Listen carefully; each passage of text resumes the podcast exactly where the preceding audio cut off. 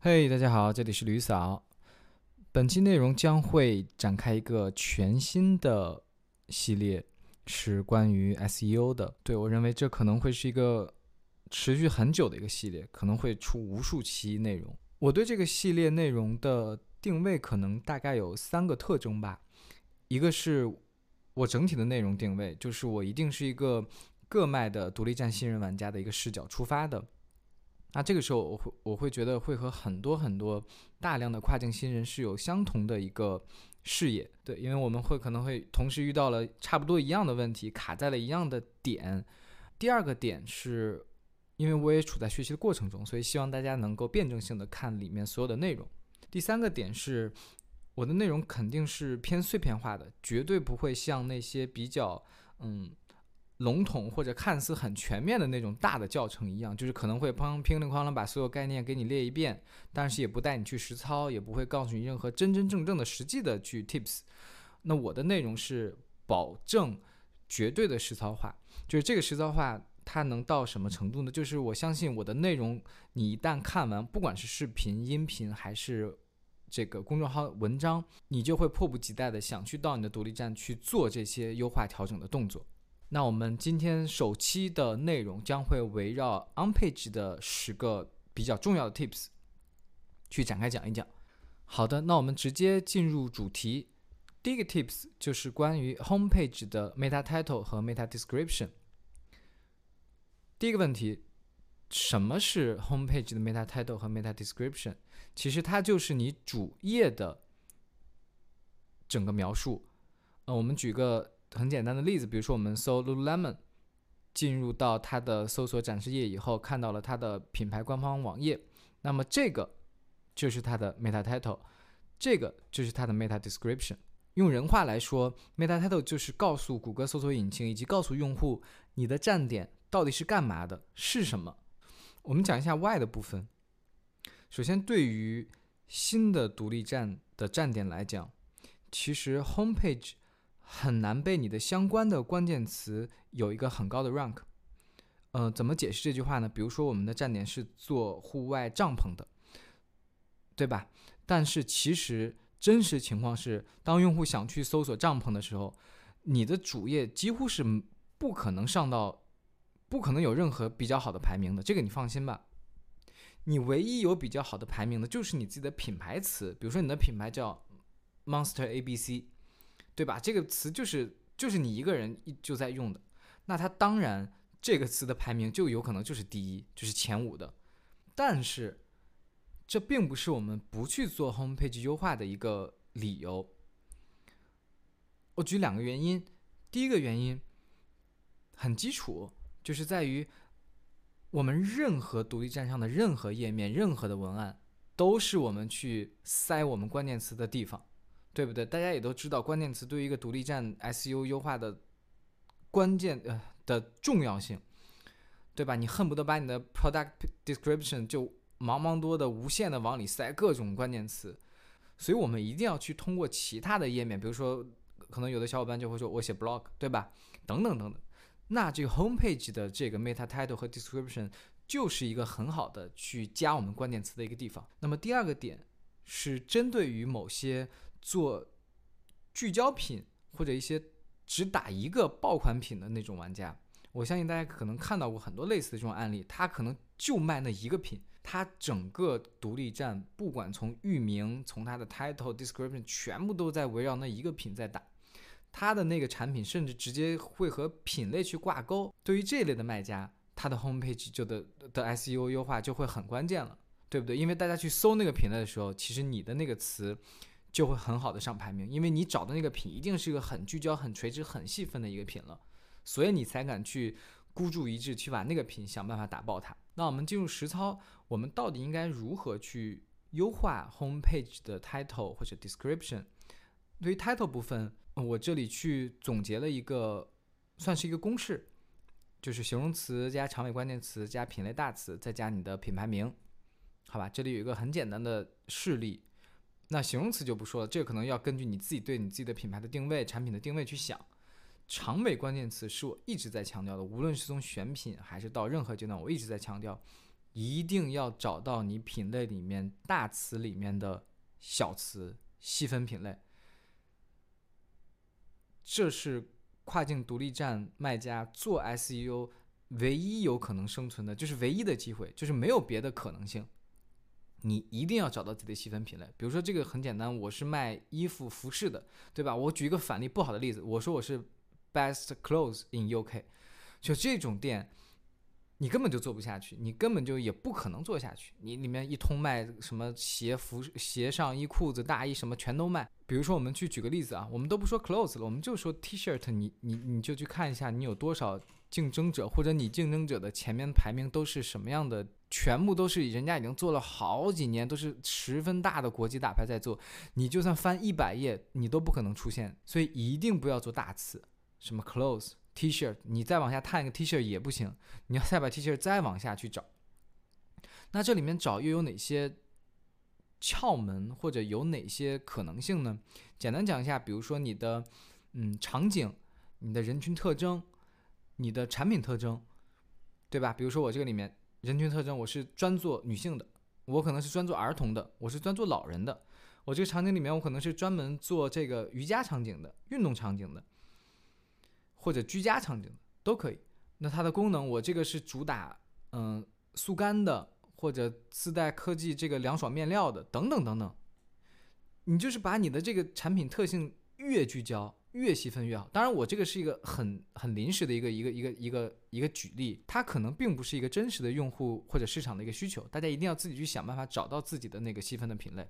那么 description 我就不做赘述了，一样的，在这有限的字数里面，一定要围绕你的关键词，围绕你的产品和服务去展开去讲清楚。那么在哪里改呢？Shopify 其实我觉得对这块是特别不友好，也也是我为什么去单独把它摘出来去讲，因为它藏的蛮深的。我觉得它在。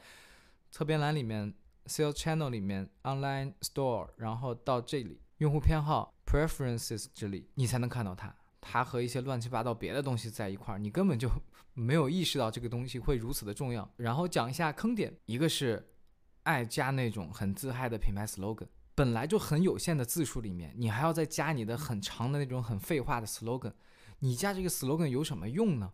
就是用户真的会，比如说你是一个卖泡卖猫爬架的，或者是一个卖宠物用品的，你非要说一个哎特别感觉自己很动心、很暖心的一句话，千万不要，你千万不要把这么有限的地方浪费在这种地方。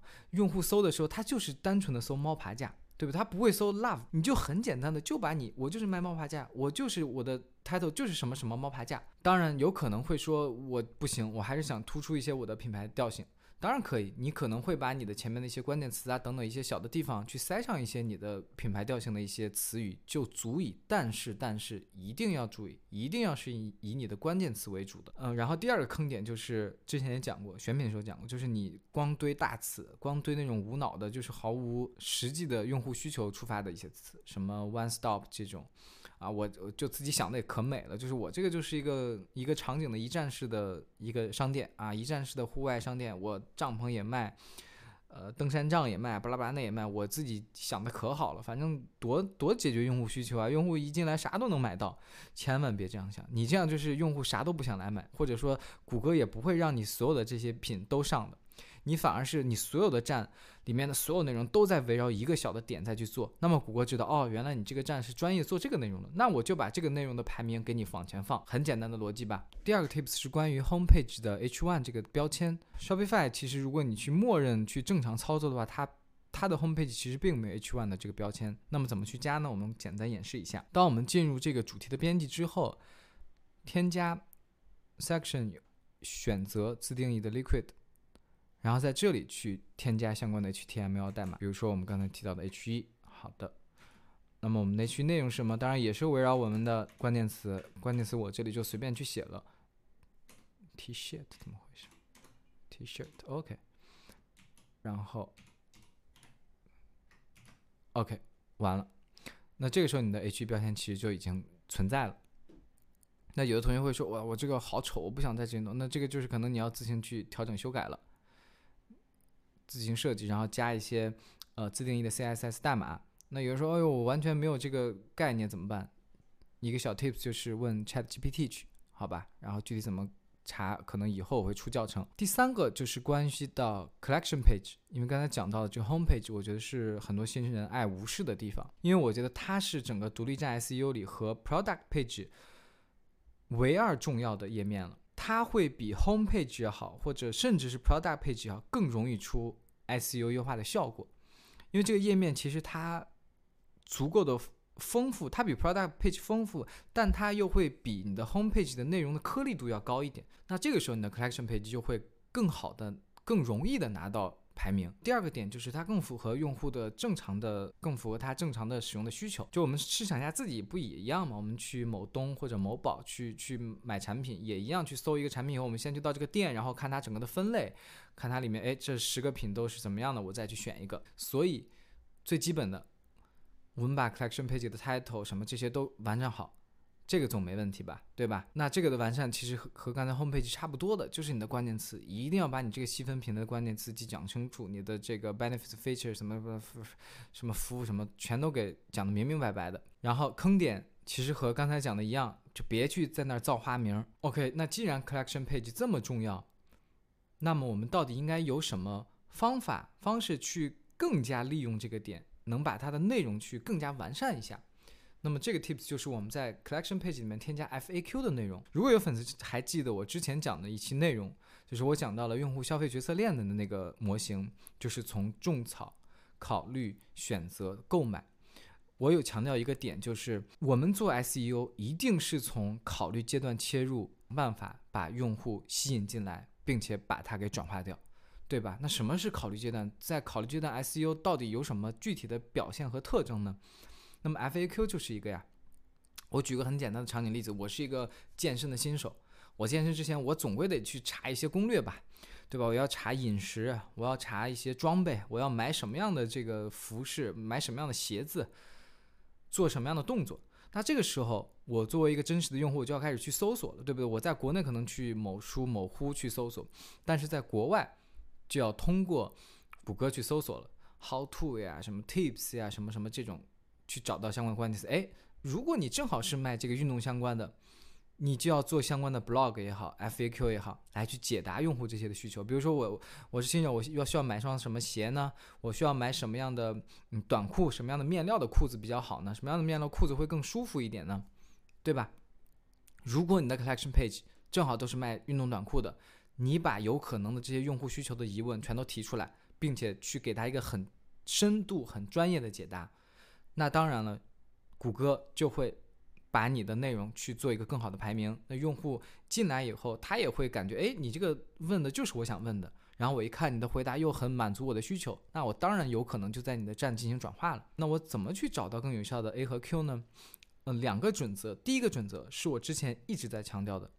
从你选品的时候就开始，你选的这个品一定是你懂，是你熟悉的。你作为一个用户，你真真正正的一个用户去知道这个品，你自己连山都不爬，然后你做一个户外爬山的一个一个一个用具店，那你怎么可能去把 FAQ 写好呢？对不对？第二个准则就是通过真实的用户搜索的相关的数据也好，或者工具也好去找。比如说我们去 Google，还是很简单，就是比如说 T-shirt。你到时候就直接就能看到相关的页面，就 People also ask，这里面可能就是很多常见的问题了。